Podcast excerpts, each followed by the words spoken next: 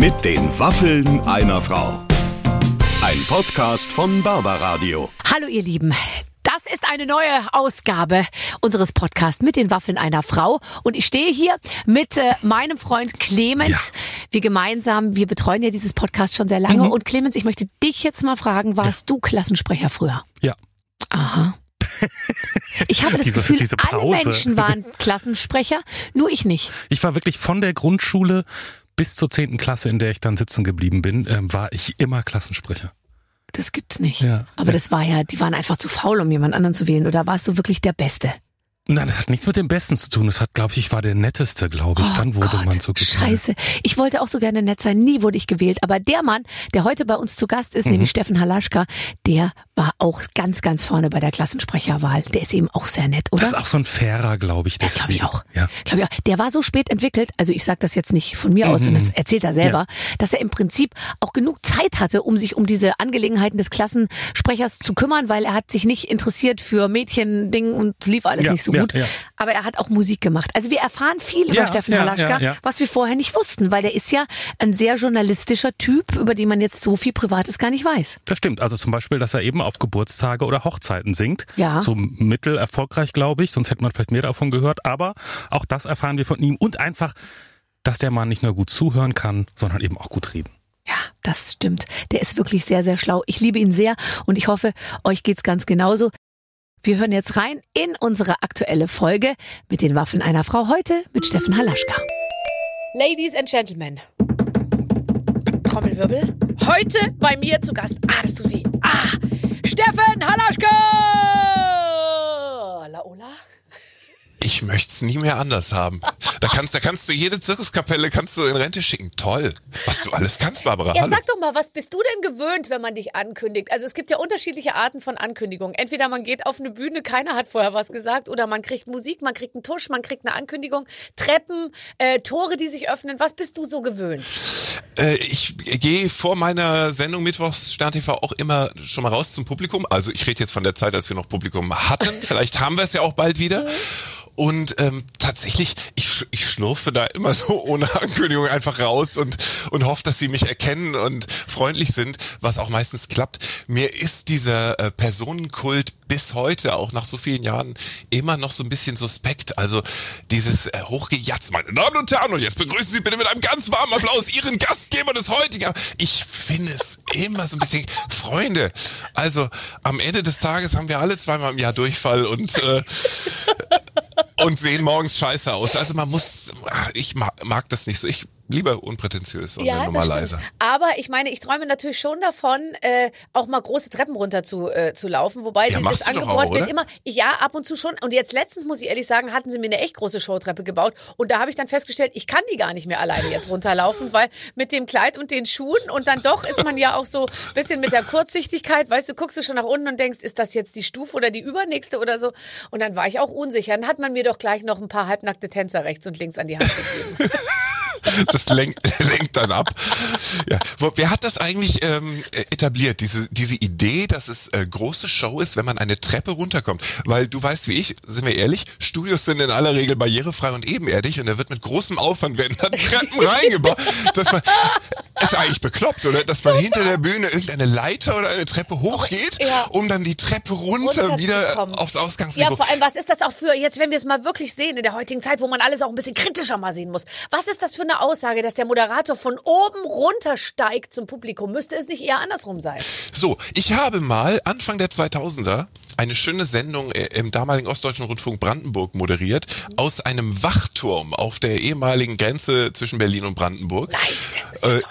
ja, oben in diesem in dieser Kanzel, da hatten wir unser äh, Studio so so Late Night mäßig eingerichtet und da musst du ja naturgemäß raufgehen, weil das ist halt einfach oben das Studio und äh, wir haben das groß gefeiert und haben gesagt und hier kommt über die einzige Aufwärtsshow-Treppe der Welt unser Gast und dann sind die Leute immer Treppe hoch ins Studio gekommen, was finde ich sinnbildlich viel viel, viel, viel Ja. mehr Sinn macht. Absolut. Weil es ist ja der Aufstieg. Man geht hinauf in Ja. neue Höhen zu neuem Glanz. Ja, du hast total recht. Also da ist noch viel zu machen. Ich bin schon Ja. alles gemacht. Ich bin schon aus Lifts gekommen, die sich dann nicht rechtzeitig geöffnet haben. Aus Lastenaufzügen mit Rampen hat man mich irgendwie, also Rampen waren das Absurdeste. Da war ein einziger Rollstuhlfahrer in der Show und der, für den hatten sie eine Rampe gebaut, sozusagen. Natürlich. Recht. Und alle sind da runter, runter gesch- geschlittert die ganze Zeit über, was, äh, was toll war. Und ähm, ja, also es gibt, es gibt vieles. Ich bin mit Rolltreppen schon so reingerollt, weißt du, und ich habe mir auch schon einmal in Ermangelung einer Treppe selbst eine Treppe, ich habe eine Treppe gespielt. Also ich bin,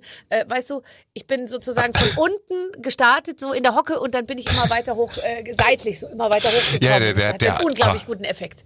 Ja, da erziele ich große Erfolge bei meinen Kindern mit. Immer so eine, eine Decke aufspannen oder hinter dem Sofa in den imaginären Papa, Keller runtergehen.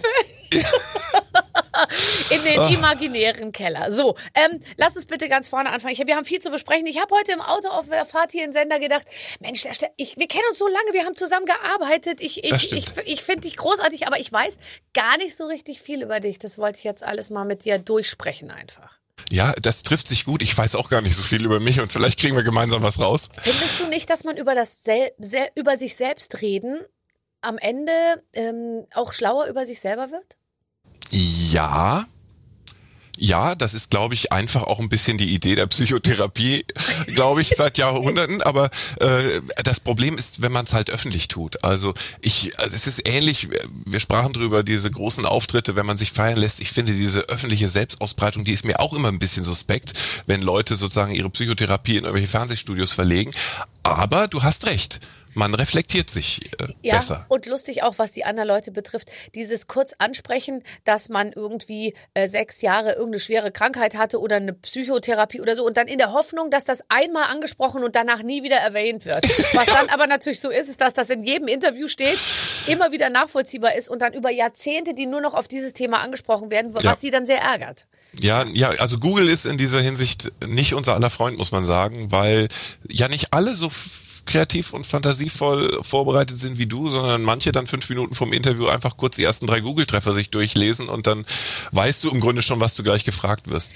Insofern muss man tatsächlich vorsichtig sein mit dem, was man rausgibt und rausgeben möchte. Man ist ja auch häufig wahnsinnig angeödet von der eigenen Biografie. Also ich hatte dieses, äh, die Tochter eines Soloklarinettisten. Mein Gott, was habe ich über das Klarinettenspiel meines Vaters erzählt? Mhm. Die ersten Jahrzehnte meiner Karriere. Und ich dachte mir immer, oh, ich wünschte, ich könnte noch mal irgendwie andere Geschichten aus meiner Kindheit erfinden, nur um einfach auch mal andere Gespräche so zu haben. Ich warte ganz dringend auf die erste Frage zu Günther Jauch, aber gucken wir mal, was da gleich noch kommt. Da habe ich mir gar nichts notiert, ehrlich gesagt. Allerdings, als er bei mir war, haben wir nur über dich gesprochen. Äh, sicherlich. Nee, ähm, äh, du, äh, äh, tatsächlich eine Sache, ähm, du warst Klassensprecher und das interessiert mich, weil jetzt war gerade wieder Klassensprecherwahl in, in allen Schulen, wo jetzt die Schulen wieder losgehen und, ähm, und ich, äh, da fiel mir ein, also auch, auch meine Kinder haben sich zum Klassensprecher aufstellen lassen, wurden nicht gewählt. Ich habe mich jedes Jahr zum Klassensprecher aufstellen lassen, wurde nie gewählt. Und ich frage mich, was muss man wohl haben, um es eben doch zu werden, weil du warst es ja. Äh, wir hatten das Thema zu Hause am Küchentisch auch gerade mit, mit unserer älteren Tochter. Äh, das, das, das Tückische, das Schwierige ist ja, dass diese Klassensprecherwahlen vor allem in jüngeren Jahrgangsstufen immer so ein bisschen Sympathiewahl sind. Also da ist, da wird natürlich das Good Girl und der Best Boy gewählt, irgendwie der, der, der beste Kumpel eigentlich und nicht der mit dem tollsten Wahlprogramm oder der ausgefeiltesten Rhetorik. Und ähm, ich glaube, man muss irgendwie so ein Typ sein, der gemocht wird. Und das ist ganz dünnes Eis. Das sind ja, ah, manch, manchmal sind es auch die unauffälligen, langweiligen. Ähm, ich, ich weiß nicht, warum ich damals gewählt wurde. Ich glaube, ich konnte vielleicht immer schon ganz gut quatschen. Die Leute haben mir zugetraut, wenn hier wirklich mal ein Problem in der Klasse ist, der wird das schon ausdauernd durchdiskutieren. Und, ehrlich hättest du das gemacht oder musstest du das machen? Ähm, nee, also das Unangenehmste, was ich mal, ich weiß gar nicht, ob ich da auch schon Klassensprecher war, das Unangenehmste, was ich in dieser Rolle jedenfalls mal tun musste, war in der Grundschule. Äh, da hat, hatten wir so Vorlesen gemacht, reihum. Ne? Also jeder liest irgendwie eine halbe Seite und dann geht's weiter, Sitznachbar. Und die Lehrerin ist rausgegangen und hat mir sozusagen die, die pädagogische Weiterführung dieses Kettenvorlesens übertragen. Und das ist eine ganz beschissene Rolle. Weißt du, wenn du als, als Neunjähriger dann Ja. da irgendwie zum stellvertretenden Deutschlehrer erkoren wirst, ist, ah, da kannst du nur verlieren. Du bist einfach der, der Idiot. Du Ja. bist der Speichellecker, obwohl du es gar nicht wolltest. Ja, das stimmt, das stimmt. Ah, Aber es ist trotzdem, also ich finde, es ist schon eine große Auszeichnung, irgendwie so als, als Klassensprecher gewählt zu werden. Und ich, ich, äh, deswegen, ich liebäugle ja immer noch mit so einer halbprofessionellen politischen Karriere, um das auch wieder ein Stück weit, weißt du? Aber ich möchte Politik machen, ohne mit Politik in Berührung zu kommen, weil Politik finde ich wirklich. Was, Das- also, Deswegen kann es homöopathische nur Politik. das Amt des Bundespräsidenten sein letztendlich, weißt du? Wo man viel repräsentiert und diese Sachen. Das, das, Das hättest du aber drauf. Also Bundespräsidentin der Herzen bist du ja schon heute. Ist es, ist es jetzt mal ganz, es ist so wirklich so eine, ähm, mehr als eine Fantasie, ne? Es ist so ein bisschen, das, das Ja, äh, kitzelt naja, dich, das könntest du. Ja, aber das ist auch das Schloss Bellevue, was mir natürlich gut gefällt Mhm. und, und so, weißt du? Und der Garten dahinter und das alles und die, diese großen Autos und so. Aber ähm, nee, ich äh, tatsächlich nicht. Aber ich, ich denke mir immer, wir, wir beschweren uns so wahnsinnig viel über alles. Also ich, ich beschwere mich schon viel über alles und habe aber überhaupt keinen Plan, wie es wirklich funktioniert. Vielleicht müsste man sich doch irgendwie einmischen oder man müsste sich wirklich politisch richtig doll engagieren. Und es geht ja schon im Kleinen los. Äh, Elternsprecher-Ding. Heute Abend bin ich wieder beim Elternabend. Ich weiß schon genau, ich werde, ich werde mich wieder wegducken. Wenn die Frage kommt, wer möchte denn Verantwortung übernehmen? Kuschel in der Tasche äh, und so, da ist man ja dann einfach schlecht. Man ist einfach schlecht. Wo, wobei das Wegducken auf diesen kleinen Kinderstühlchen ja auch gar nicht so schwer fällt. Ne? Das ist ja die, die andere unwürdige Seite von Elternabenden, an diesen viel zu kleinen Tischen auf diesen viel zu kleinen Stühlen Aber für zu dich, kauern. aber du bist 1,98 Meter. Wie konntest du jemals, du hast ja die Knie neben den Ohren. Ja, in der Tat. Ich habe, das war auch eine der schönen Seiten der Pandemie. Elternabend über Internet, dass man einfach zu Hause sitzen konnte und dann auch mal irgendwie die Kamera ausschalten oder so. Darf ich dazu Ja. kurz was sagen? Unser Elternabend, der, der als Video-Elternabend natürlich auch stattfand, ja, äh, fand aber statt auf der schuleigenen äh, Plattform, Internetplattform und es wurde dann dringend dazu aufgerufen, wir machen einen Video-Elternabend, aber bitte ohne Video, weil das das Netz so sehr belastet. wir mussten die Bildfunktion ausschalten. Der Andreas Scheuer Gedächtniselternabend. Sorry, wir haben die Bandbreite noch nicht in Deutschland. Bitte schalten Sie Ihr Video. Das ist wirklich, wirklich bitter. Oh Ja. Gott, ja gut. Also, ähm, warst du der Ku war, du warst also du warst auf jeden Fall äh, beliebt, du äh, du du warst irgendwie du warst eloquent. Warst du auch cool- warst du auch cool? Nein.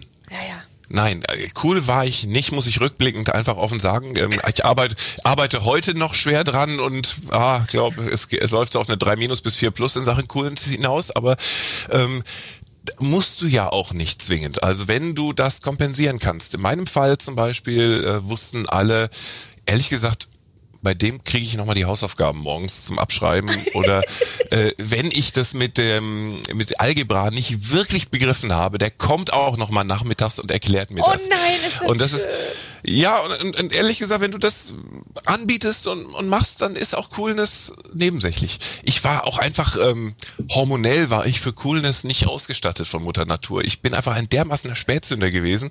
Wenn ich meine Konfirmationsbilder mit 14 Jahren angucke, frage ich mich heute, wer ist denn der Neunjährige da unter all den anderen? Ganz, ganz äh, schlimm. Ich bin wirklich spät, spät erst äh, gestartet und hatte auch körperlich die Möglichkeit, mich irgendwie cool zu geben. Ja, ja, aber es ist doch eigentlich für Eltern ein Traum, ein Spätzünderkind zu haben. Ich meine, nichts schlimmer, wie wenn die mit elf schon so einen Bartschatten haben und, und, und irgendwie so aufmucken irgendwie die ganze Zeit. und morgens dann irgendeine Vanessa zum Kühlschrank kommt oder du Nein. denkst, die hätte ich gerne gestern Abend auch mal vorgestellt bekommen Nein, oder so. Ja. nein, das wird nicht passieren. Bei uns im Haus wird das nicht passieren. Dass irgendwelche, nein. Also, Aber wie würde man das handhaben? Ich möchte nicht, dass, dass irgendwelche, äh, solange die nicht erwachsen sind, finde ich, dürfen keine Freunde äh, da schlafen, finde ich. Ach so. Also Freunde natürlich schon, aber nicht jetzt der, ja, aber da sind die Grenzen ja auch fließend. Ne? nee. Da- Keine Übernachtungspartys bis 18? Doch, natürlich, mit allen, äh, klar. Aber jetzt, äh, äh, äh, der Junge Nichts hat eine. Freundin und die ist dann da so x-beinig irgendwie da die ganze Zeit irgendwie da zugange und dann äh, kommen die da, kommen die da morgens zusammen zum Frühstück runter mit 16? Definitiv nicht. Oh, ja, gut, dann bin ich ja froh, dass es mich in einen anderen Haushalt gespült hat. Ehrlich gesagt, wir sind noch nicht so weit zu Hause. Ähm, ich habe mir da noch gar keine Gedanken drüber gemacht, ob man da Regularien einführen muss. Ja. Aber ich finde, ach, da, Mit also, 16? So ein haariger Typ, der da morgens irgendwie das Bad blockiert? bist ja lustig. Und was hast du gerade gesagt? Du bist froh, dass es dich in einen anderen Haushalt gespült hat? Das Ja, ich ja jetzt für unsere Hörer so, als wärst du mal vor der, vor der Frage gestanden, ob es dich vielleicht in meinen Haushalt spült. Na, ich habe mich gerade imaginiert als, als kleines Schöneberger Kind und dachte, oh, das klingt nach einem strengen, nach einem strengen Regiment zu Hause. Das ist aber noch die alte preußische Schule, solange du deine Füße unter meinen Tisch und jetzt äh, Vorsicht, Fräulein oder kleiner Herr. Also bei mir durfte niemand schlafen unter 18. Definitiv nicht. Und das so hat dann das natürlich zu brutalen Blüten geführt, dass man sich irgendwo treffen musste, was wirklich unangenehm war. Siehst du, das ist doch besser, die Dinge passieren unter Aufsicht, oder? Ja, total. Äh, Unter anderem in irgendwelchen Wäldern, wo man sich dann da rumtrieb. Ständig hatte man Mückenstiche, Zecken. Aber ich, äh, ich, ich sag's ganz offen, wenn es soweit kommt, der erste äh, Herrenbesuch spät abends bei uns zu Hause, ich bin wahrscheinlich der Erste, der da alle zehn Minuten reingeht und sagt, Ja. möchtet ihr noch was trinken? Äh, wir hätten noch Chips, möchtet ihr? Genau. Und äh, sag, ich lüfte mal ein bisschen, bei euch ist die Luft so schlecht. Nur, dass man, mal, hier muss doch mal das Fenster aufgemacht werden. Mein Vater, der noch nie in seinem Leben irgendwie, äh, äh, irgendwie mit einem Stift was gearbeitet hat, weil der einfach als Musiker immer sozusagen halt Musik gemacht hat, kam auch, als ich den ersten Jungsbesuch hatte, dreimal rein, um nach einem Radiergummi, einem Spitzer und einem Bleistift zu fragen. Das werde ich nie vergessen. Ich habe den angeguckt so, hä, ein Radiergummi? Wofür brauchst du denn Radiergummi? so, nee, aber ähm, ja, das finde ich aber auch, äh, finde ich auch, auch okay. Also nein, die dürfen natürlich, bei uns ist immer Besuch. Das, mir würde es gar nicht auffallen, ob da noch vier mehr zu viel da sind irgendwie. Aber so aber halt nicht über Nacht. So. aber die expliziten Mädchen- und Jungsbesuche so mit alles, das finde ich, muss noch nicht sein zu Hause. So, Kinder, 18.30 ihr seid sicher auch müde, oder? Und es soll auch regnen nachher. Besser, du gehst jetzt im Trockenen nach Aber Hause. ich sag dir jetzt mal was. Meine Mutter, die war, äh, meine Eltern, die waren, also mein Vater hat sich immer so ein bisschen an meine Mutter sozusagen äh, an, dran gehalten, was sie sagt, das hat er dann auch äh, verteidigt so. Und meine Mutter, die hat, wenn da, da kam mal einer, der, der hat um halb neun oder neun geklingelt im Sommer um, und der war extra aus München mit dem Radl äh, zu uns gefahren in den Vorort. Also der war da schon so 25 Kilometer mit dem Fahrrad unterwegs äh, und der war so, und der hatte sich so Hoffnung gemacht, dass es auch honoriert wird. Dann hat, hat er geklingelt, hat meine Mutter zu ihm gesagt, junger Mann, jetzt halten Sie mal Ihren Kopf schief, dass Ihr Hirn zusammenläuft. Dann können Sie sich wahrscheinlich ausmalen, dass man so spät nicht mehr bei Leuten klingelt. Und er so, ja, ich hätte gern nur einen Schluck Wasser, bitte. Dann hat er dann Wasser gekriegt. Meine Mutter hat, da, hat das sozusagen beobachtet und dann, äh, dann durfte er wieder fahren. Oh, Ja. Das ist bitter. Ja, und da war ich schon richtig doll alt. Da war ich schon 25. Nein, Quatsch. Na gut. Also, Mädchen hält dann halt erst mit 20, äh, erst ab, ich sag mal, ab 25 ging's richtig los, oder? Äh, bei, bei mir, Ja. ja, ich lasse das mal so stehen, weil ich komme damit immer noch besser weg, als wenn wir bei der Wahrheit bleiben, weißt du? Das ist das Lustigste, was ich je gehört habe. Aber du warst in einer Bank, Band, du warst Musiker, Ja. du hast gesungen sogar, du hast eine E-Gitarre gehabt und so. Nein, Keyboarder. Ich Oder- war Keyboarder. Das ist auch nur so die Ja. mittelcoole Variante. Ja. Weißt du, die Gitarristen stehen vorne an der Bühnenkante, kniedeln sich einen ab und lassen sich bewundern. Und du stehst hinten hinter deinem Scherengestell äh, am Yamaha-Keyboard und äh, das sieht nie wirklich cool aus. Auch als in den 80ern diese Umhänge-Keyboards Ja. kamen, um es den Gitarristen gleich, es war keine echte Verbesserung. Also Bei Umhänge-Keyboard denkt man, wer hatte das denn? Nur Dieter Bohlen? Also das, Ja. der wäre der Erste, der mir einfiel. Und dann noch, äh, gab es nicht auch so bei Duran Duran oder so, die hatten vielleicht auch sowas. Irgendwie. ja, Alpha will, glaube ich auch, Ja. aber dann sind wir schon fast durch, ne? Ja, ja, klar. Ja. Alphaville ähm, war der erste Coversong, den wir äh, in unserer Band gespielt haben. Forever Young. Ich war 14 oder so, noch nicht im Stimmbruch und habe mit glockenklarer Stimme auf, äh, auf der Ladefläche irgendeines LKWs beim Straßenfest Forever Young gesungen. I want to be forever young. Ja, aber dieses Trauma konntest du dann ähm, enttraumatisieren, als wir beide gemeinsam den deutschen Fernsehpreis moderiert Das haben. war schön. Der zu dem Zeitpunkt unglücklicherweise nicht im Fernsehen übertragen wurde. Aber da haben wir als Freddie Mercurys äh, beide eröffnet. Wir beide mit einer Fre- Freddie Mercury Gedächtnis Schnurrbart äh, und Ja. einer, einer Und einem original nachempfundenen Freddie Mercury Gebiss. Also alle Zahnfehlstellungen von Freddie Mercury wurden nochmal in den Archiven haarklein recherchiert und wir haben diese Prothesen bekommen. Ich hatte das übrigens sehr lange bei WhatsApp als mein Profilbild. Ich auch. Und und habe es dann weggenommen, nachdem meine Mutter zum zehnten Mal gesagt hat, mach das weg, das ist schrecklich. Das ist doch ein fürchterliches Bild. Ah. Also sehr lustig war, dass ich, ich habe dann auch mit dieser Zahnde, ich, hab, ich fand das so lustig und das war wirklich so brutal. Und dann habe ich mal Barcelona, it was the first time that we met. So dieses Lied gesungen und dann haben so drunter, weil bei Instagram, weiß ja dann die Deppen, dann schreiben die alle drunter geschrieben, ähm, sich über Freddie Mercury lustig ah. machen, das ist leicht. Äh, äh, der hat sein Leben lang unter seinen Zähnen gelitten und so, ja. Oh Gott. Okay, aber das war auf jeden Fall wirklich toll. Und da muss ich noch mal einmal dran denken. Du hattest das alles dir drauf geschafft am Klavier, weil das ganze Opening war gesungen und wir sind, haben beide als Freddie Mercury gesungen und du hast sogar noch gesagt, du könntest das auch noch auf dem Klavier spielen. Ich habe es geübt ja. und war dann irgendwann tatsächlich, jetzt kann ich sagen, auch sehr, sehr froh, als es hieß, komm, wir machen die Musik doch als Playback. Weil es ist irgendwie, also es hätte mich gerissen. Es ist, mein Klavierunterricht ist zu lange her. Ich war immer nur ein sehr, sehr mittelmäßiger Pianist. Ja. Ja, nein, aber also ich finde, am Klavier spielen und sich selbst dabei, also sich selbst beim Singen begleiten, das ist schon echt die hohe Kunst. Ist absolut. Noch schlimmer ist, jemand anderen zu begleiten, der, der, der sein, sein Zeug drauf hat und du selber strauchelst irgendwie da am Klavier rum. Ich versuche jetzt manchmal mit einer Geige zusammen sozusagen, also äh, versuche ich am Klavier oh. zu begleiten und da ist mir aufgefallen, ich bin nicht der typische Begleiter. Weil ich muss mich ja voll auf die Geige einstellen und wenn die es drauf hat, dann muss ich es ja auch drauf haben. Aber also, du kannst kann schon, du kannst schon richtig, du hast es gelernt, auch Klavier. Ja, aber du kannst viel besser bestimmt als nein, Nein, nein, nein, nein, nein, nein. Ich habe gelegentliche, im privaten Kreis gelegentliche Gesangsauftritte absolviert, auch in, in jüngster Vergangenheit und habe äh, in meinem Freundeskreis tatsächlich einen Pianisten. Wir sind die kleinste Band der Welt und wann immer es äh, zu singen und zu spielen gibt, dann hole ich mir meinen Mietpianisten dazu. Okay, äh, wenn du es selber ansprichst, dann muss ich kurz nachhaken. Was genau sind das für Auftritte? Welches Repertoire bespielt ihr und in welchem Rahmen? Äh, ganz unterschiedlich. Ähm, 50. Geburtstag äh, des guten Freundes gehört dazu. Mhm. Äh, 10. Hochzeitstag okay. ähm, gehörte dazu. Aha. 40. Geburtstag meiner Gattin. Auch da habe ich es mir nicht nehmen lassen. Äh, und, äh, und unlängst mal ein Firmenjubiläum einer befreundeten Firma. Okay. Auch da, äh, und da war, hatten wir ein Musikprogramm thematisch äh, angelegt. Fließt da, Geld? Bei solchen Auftritten? Ja. Äh, Schweigegeld, ja. du hast so eine Verschwiegenheitserklärung, die die Leute unterschreiben müssen. Hast du immer dabei. Ja, und, und man wird halt hinterher mit Münzgeld beworfen, damit man endlich aufhört. Das ist eigentlich so das, das Einzige, was da finanziell auszulösen ist. Ich war einmal bei Simply Red auf dem Konzert, da war ich 15 und da habe ich alle so ganz laut mitgegrölt die ganze Zeit und da stand einer vor mir und irgendwann hat er sich umgedreht, hat mir so 10 Mark in die Hand gedrückt und sagt, da, das kannst du jetzt behalten, aber bitte hör endlich auf zum Mitsingen. Und ist es dann nicht eine große Genugtuung, wenn man tatsächlich später selber auf der Bühne steht und die Hallen voll macht? Ja, ich versuche so. den immer noch zu finden, denjenigen, der, der mich da so ruhig gestellt hat. Es war schrecklich. Das ist unverschämt. Also super. Und dann, äh, dann, äh, dann, und findest du es nicht schlimm, auf einer Bühne zu, also auf einer Bühne zu singen und aufzutreten? Also macht dich das nicht nervös? Bist du aufgeregt dann? Ja, natürlich. Brutal. Äh, aber das, ich finde ja, man muss ja ab und zu sich so Prüfungen stellen. Das ist so, wie so, so Dschungelprüfung des kleinen Mannes. Also einmal über die Angst hinaus.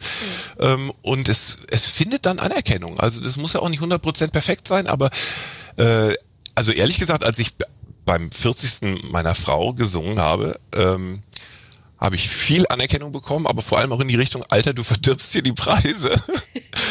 weil, weil ich habe ja sogar, ich habe ähm, ich habe Elton John für sie übersetzt. Your Song, oder? Your Song. Oh. Ich habe eine eigene Textfassung von Your Song gesungen und das ähm, das ist nicht ganz schlecht geworden. Da ist dann die Qualität des Gesangs auch äh, zweitklassig. Das hat schon Anerkennung gefunden und ja, und es ist so dieses gute Gefühl, äh, ne? also wenn du siehst im Grunde bei den anderen befreundeten Paaren, die da sind, dass sie dann so immer so, so fordernd zum, zum Göttergarten an der Seite rüberschielt, ja. dann weißt du, du hast doch alles richtig gemacht. Ja, ja, klar, weil der wieder nur ein, so ein kleines Armband bei Christ besorgt hat.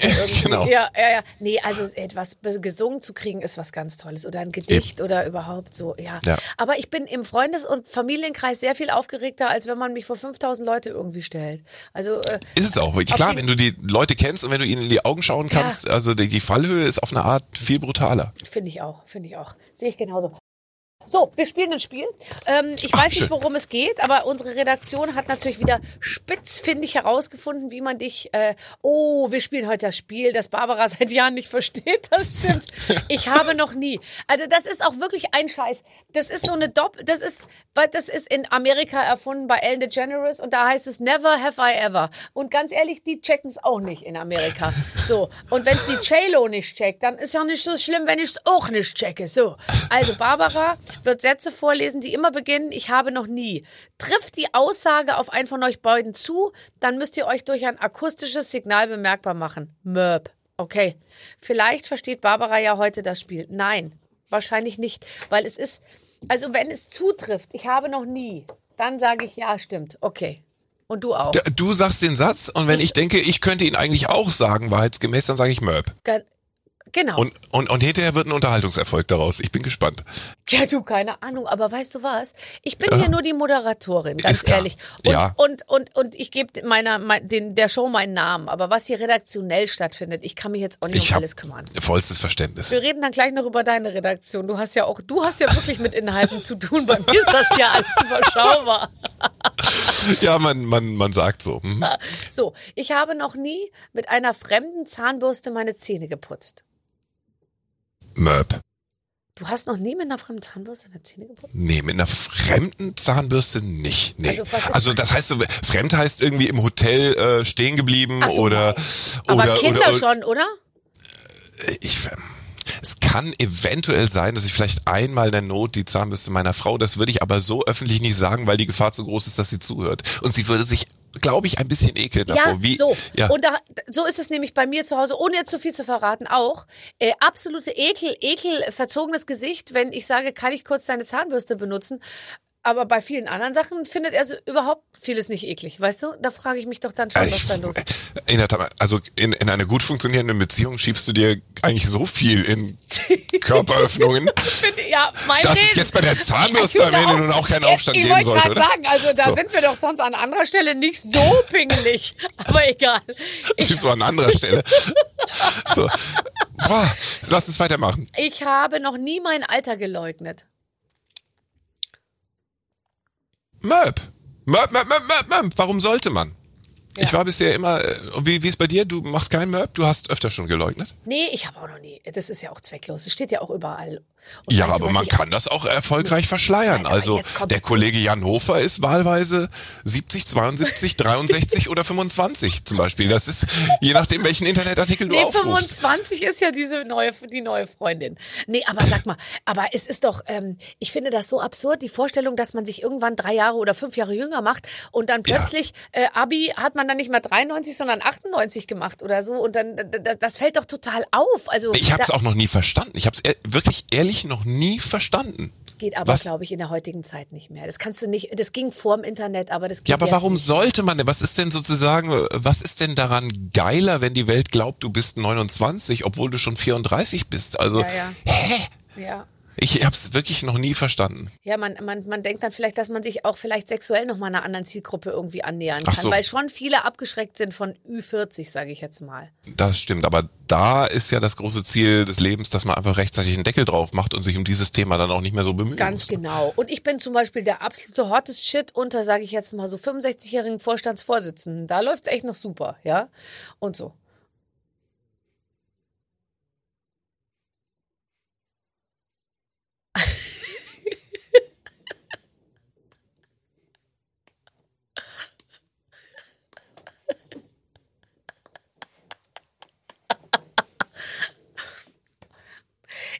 Ich habe nur sehr lustig einmal die Katja Riemann hier zu Gast gehabt und die hat mir in der Sendung erzählt, das fand ich so nett. Sie wurde 42 und sie kriegte einen Kuchen und da war eine ganz große 42 drauf äh, gesch geschrieben. Und da waren so Kerzen und alles waren da so drauf und so, so Deko, alles mögliche. Und sie hatte einen ganz jungen Lover, der, wär, der war erst 28 und dem hatte sie nicht gesagt, wie alt sie wird. Und sie hatte das so ein bisschen so eher so Ende 30 so, so äh, äh, ihn eingepegelt. Und dann kam aber diese Freundin mit der Torte, wo die 42 drauf und dann ist sie, dann hat sie versucht, so die Kerzen und die. Deko da so, äh, da ist sie so draufgefallen, so halb und hat dann zumindest, dass die zwei zumindest hinten so, so weggeschoben wird. da, da haben die in der Konditorei doch die Zahlen vertauscht. Eine 24 sollte es sein. so in der Art, ja. Ah, ah, ja. So, ähm, ich habe noch nie den Satz gesagt, ich bin ja der Nachfolger von Günther Jauch. da ist er. Ja, da musst du aber Möb sagen, oder? Möb, ich hab's noch nie. ich habe ihn doch, wahrscheinlich habe ich ihn in irgendeiner Variante schon mal gesagt. Ja, okay, ist so, gehört dazu. Ja, ich habe noch nie meinen Job geleugnet. Möb, äh, doch, ich habe schon meinen Job, Job, geleugnet. Bei manchen Abendessen, äh, wo Leute mich nicht kannten, dachte ich mir, das ist mir jetzt zu kompliziert. Das alles zu erklären. Dann habe ich einfach ja? gesagt, ich bin Grundschullehrerin oder so. Dann hat keiner mehr eine Frage. ich bin, oder so sagst du, ich bin im Vertrieb. Boah, so da, da hast du keine. Oh, okay. nee, hab ich. Ähm, ich sage aber tatsächlich wahlweise äh, manchmal nicht Moderator, sondern Journalist, Journalist. weil das irgendwie äh, das vermauschelt sich besser. Das ist auch so ähm, äh, Tageblatt, äh, Kaninchens genau. Zuchtverein und so. Das ist klingt jetzt auch nicht wahnsinnig spannend nach weiterem Gespräch. Gesprächsbedarf. Aber, aber gibt es irgendjemanden, der dich, der dich nicht kennt? Ja.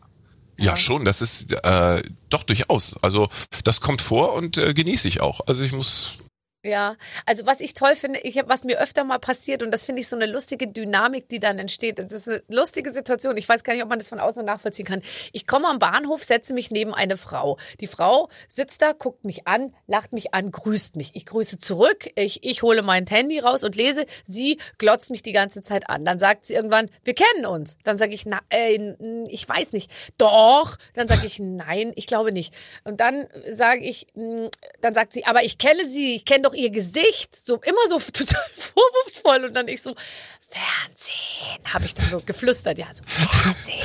So in dem, in der Hoffnung, dass sie dann so sagt, ah ja, stimmt, Entschuldigung und so. Und dann, und dann hat sie gesagt, so, nein! Nein! So, und dann sagt sie, ich gucke kein Fern. Und dann sage ich, ja, weiß ich nicht. Dann, ja, was machen Sie denn im Fernsehen? Und dann sage ich so, alles.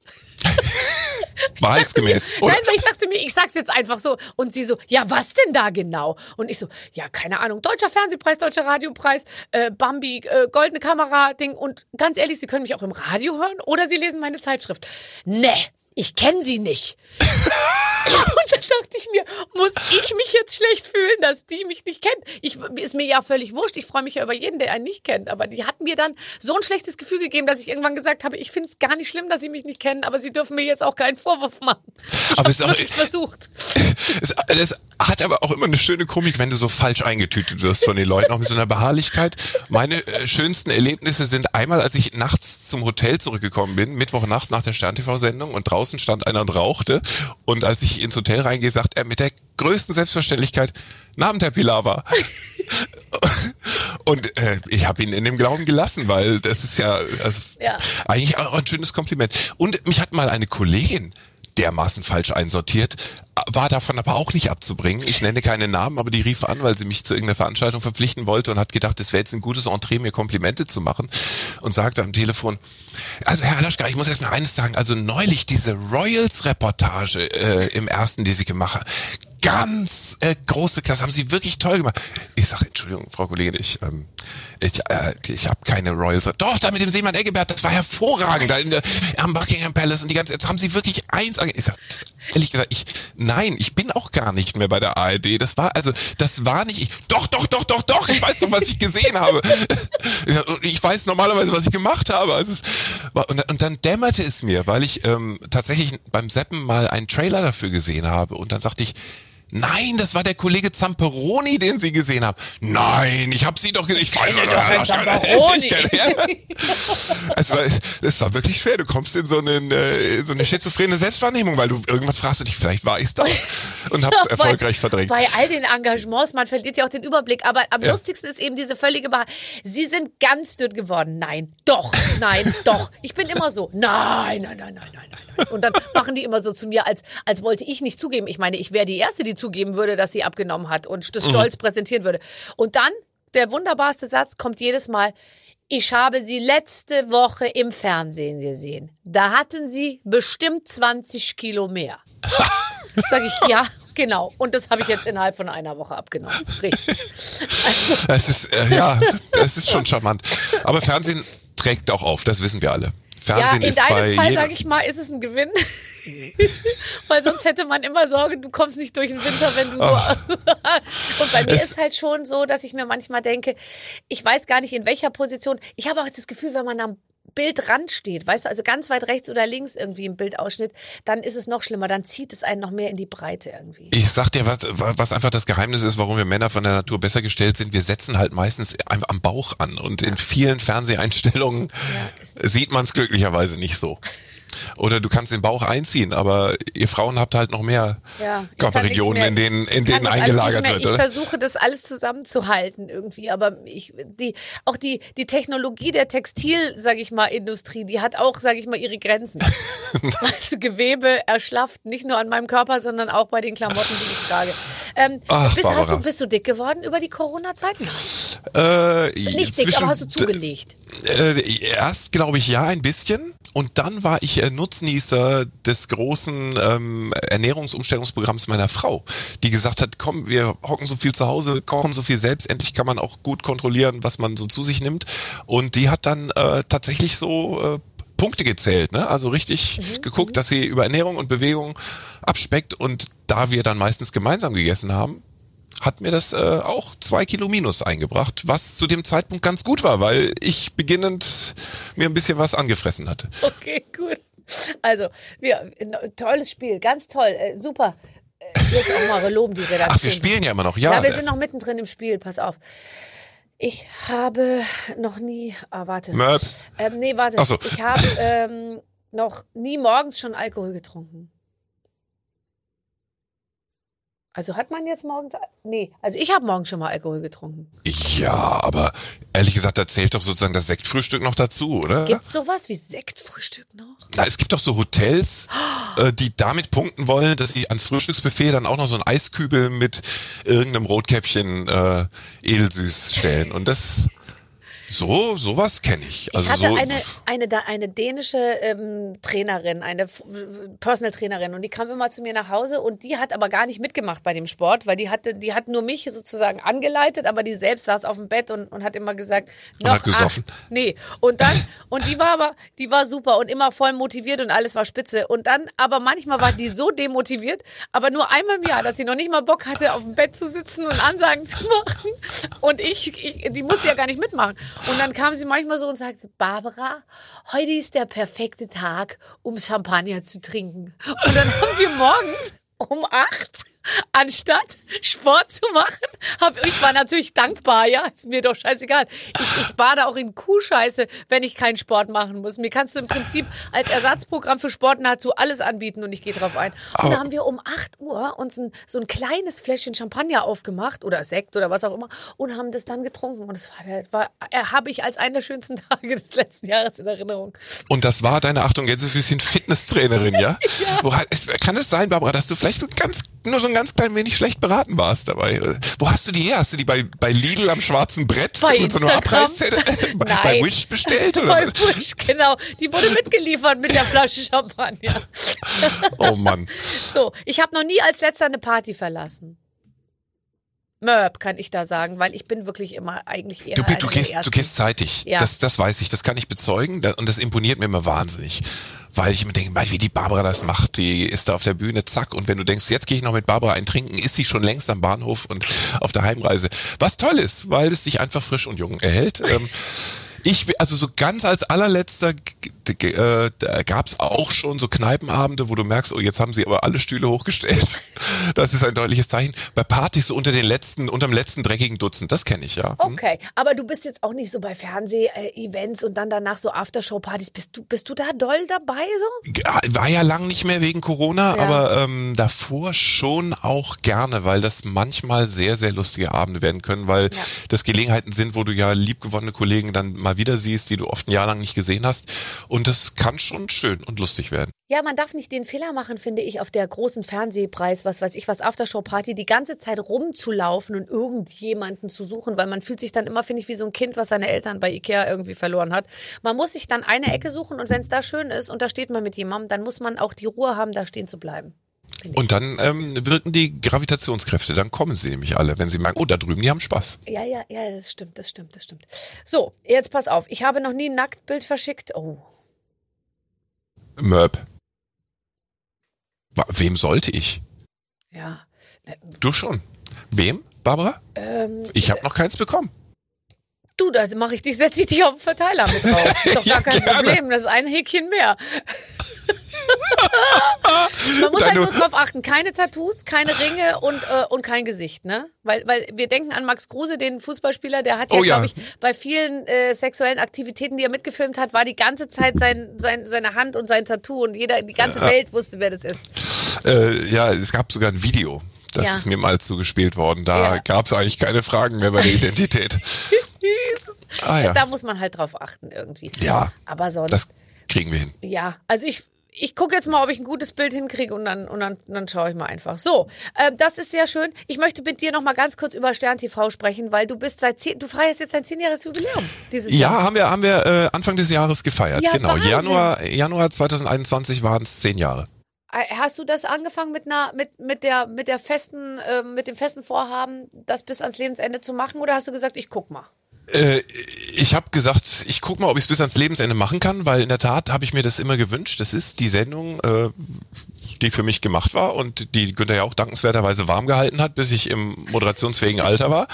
Und äh, deswegen habe ich gesagt, also die 21 Jahre, die knapp äh, der Kollege ja auch hingelegt hat, die will ich eigentlich toppen. Und ich bin auf einem guten Wege. Ja, jetzt mal ganz ehrlich, ich habe mir das vorhin auch überlegt. Stern TV ist eigentlich die, Tra die absolute Traumsendung.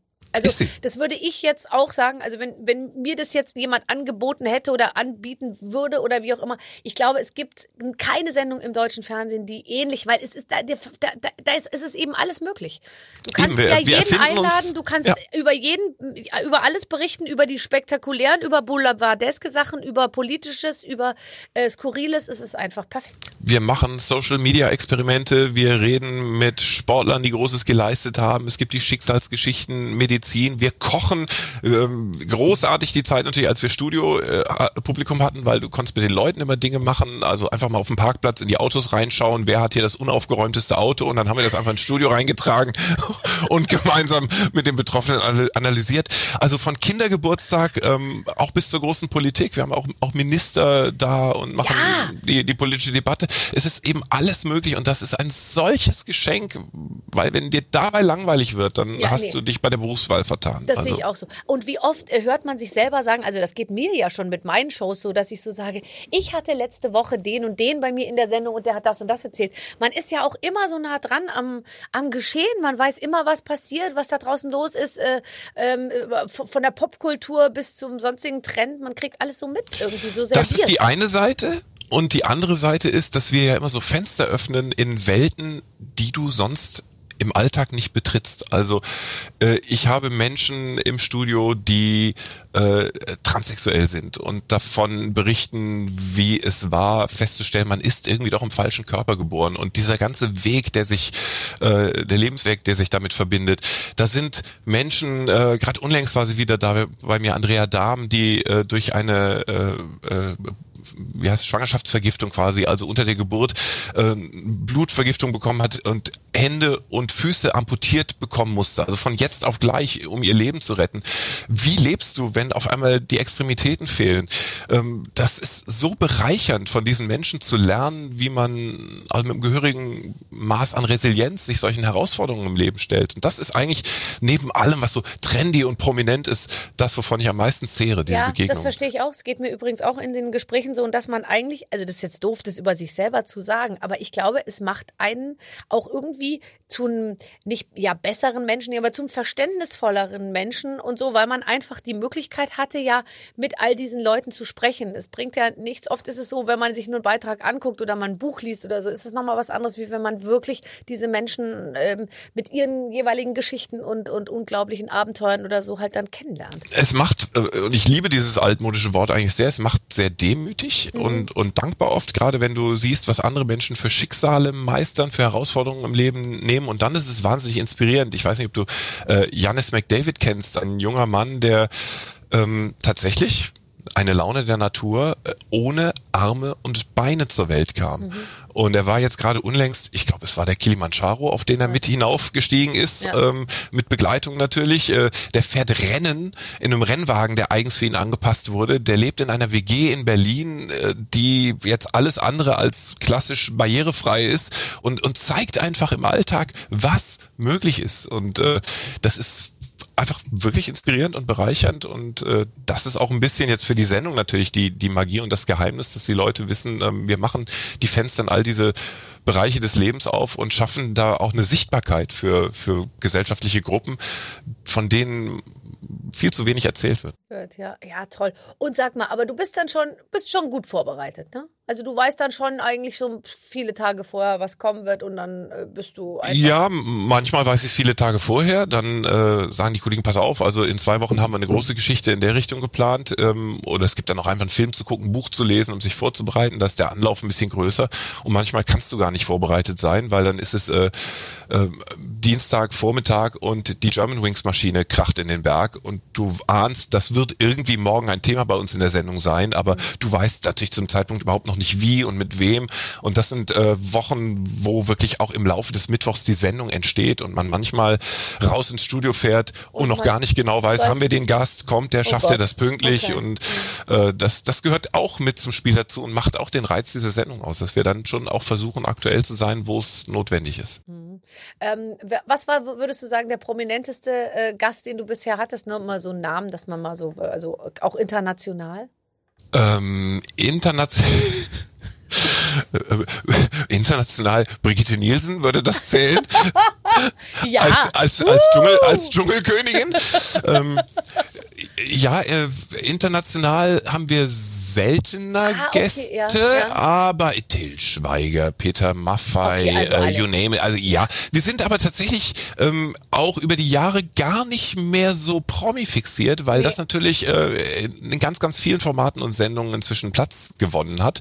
Und äh, damals in den goldenen 90er Jahren war natürlich Stern TV auch der Ort, wo du die Großen Ja. mal gesehen hast. Da haben die sich mal geöffnet mit einer persönlichen Geschichte und so.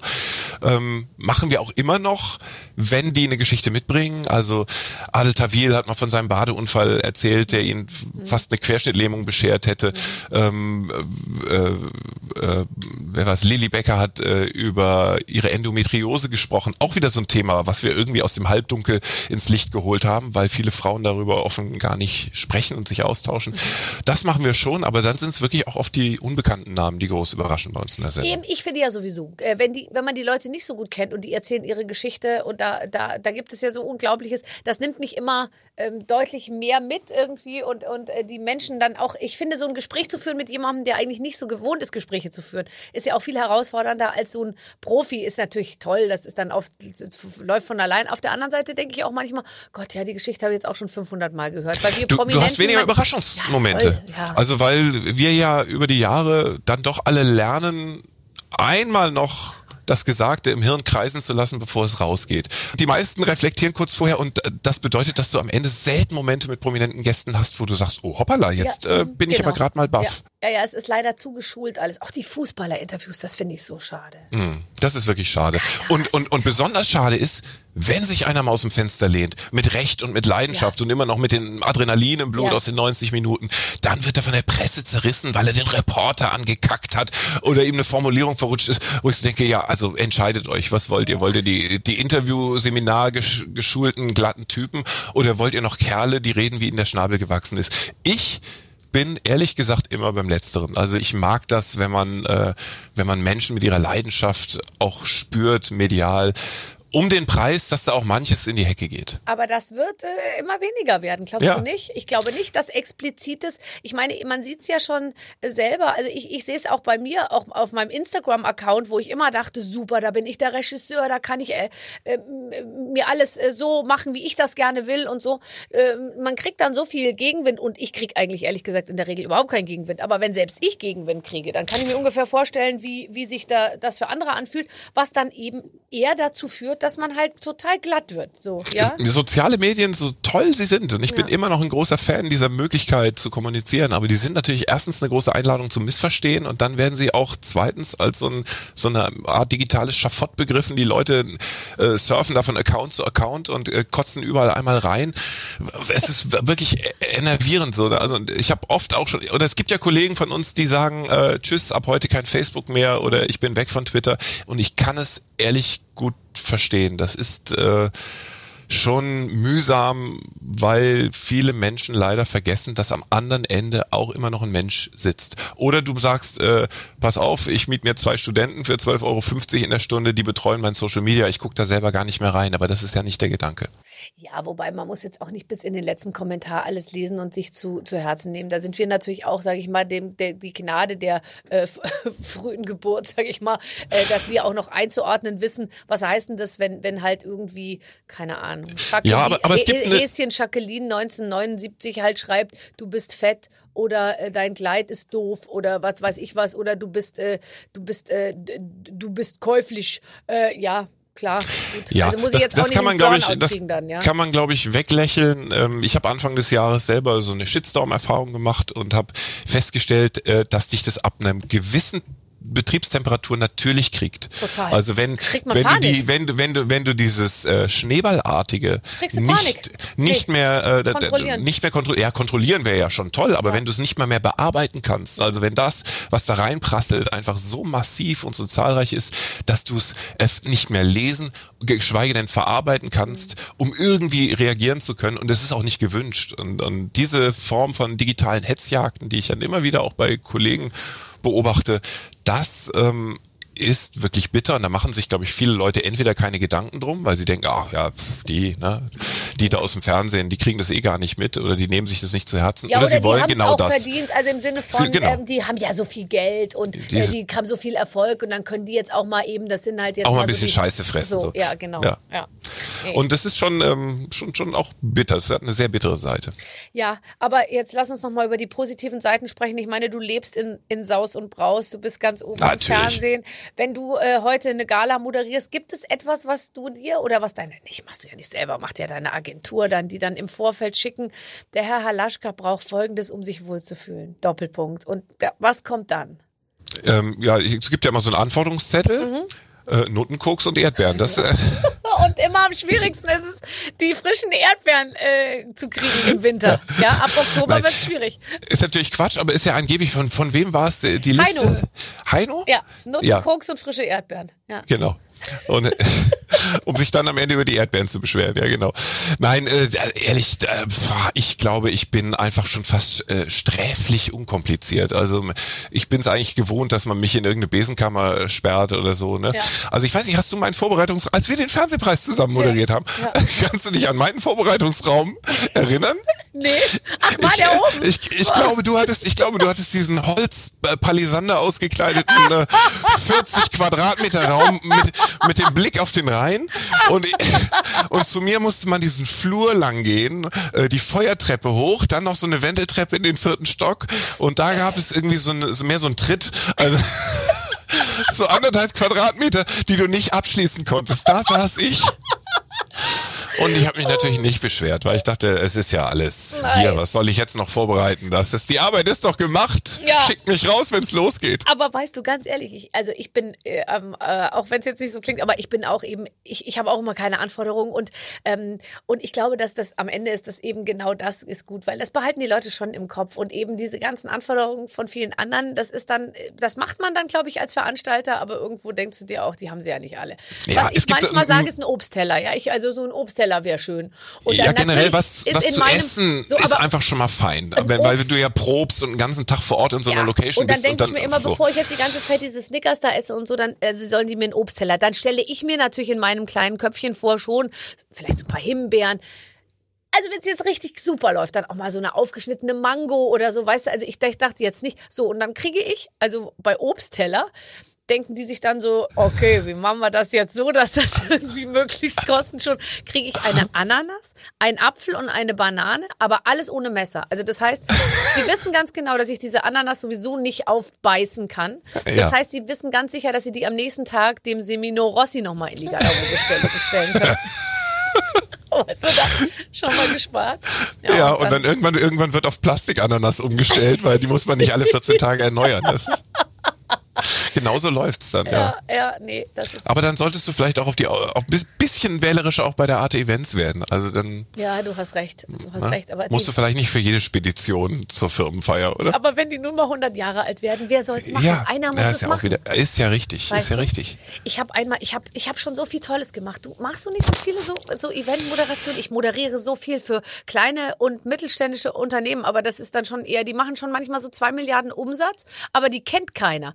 Einen hatte ich mal, die haben so Tunnelbohrmaschinen gehabt, ja, und da stand in meinem Kalender immer Tunnel, Tunnel-Event und ich dachte mir immer, ich eröffne einen Tunnel irgendwo, ja, und dann stellte sich aber raus, nee, das waren die Tunnelbohrmaschinenhersteller und das war Wahnsinn, was die da auf die Beine gestellt haben. Dann ist das schon toll. Das ist, man macht so viele Kontakte und neue Freunde. Frau Schöneberger, wenn Sie mal einen Tunnel graben wollen unter Ihrem Vorgarten, kein Problem, rufen Sie an. Ach, du hast ein Leben, Barbara. Ja, nee, ich mache gelegentlich äh, solche Dinge, aber tatsächlich ähm, vieles davon ist ja dann, gerade wenn es um Firmenfeiern geht und so, ist ja auch sehr werblich und da aus dem Geschäft halte ich mich ein bisschen raus, äh, weil ich mich dann schon in erster Linie als Journalist sehe und nicht auf der Payroll der Wirtschaft oder einer Partei stehen will, äh, einfach um den Anschein zu verhindern, ich sei da irgendwie Käuflich. Käuflich oder äh, interessengesteuert. Und das bin ich nicht und das Nee, ist auch also gut so. Interesse, Interesse gesteuert, das kann man mir auch nicht unterstellen. Interesse gesteuert äh, ist es nicht, tatsächlich. Ähm, du fährst Kajak, habe ich gehört. Und ich habe mich gefragt, wie kriegst du diese Beine unter? Wo, eine ja. ja, ich weiß nicht, ob du die, nee, aber ich weiß nicht, ob du die Dinger schon mal äh, gesehen Die hast. sind Das recht Gute, lang. die sind ja schon einfach lang, so, ne? Also klar, ich komme mit einem großen C vorne an der Spitze, komme ich an, aber äh, das ist eigentlich mein Sportgerät, weil da kriegst du, also so bis, bis 1,50 Meter Beinlänge kriegst du eigentlich alles unter.